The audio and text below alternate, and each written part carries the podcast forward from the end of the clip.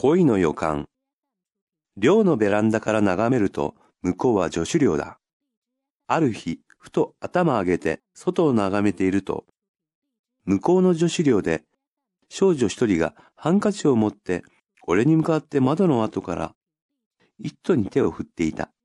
その返事に俺も手を振って、そして彼女、また別の窓へ行って手を振って、俺もまた振って、すると彼女はまた他の窓から手を振り始めた。俺、ふと気づいた。なんだ、窓ガラスを拭いてるだけだったか。ベランダ。眺める。量。ハンカチ。気づく。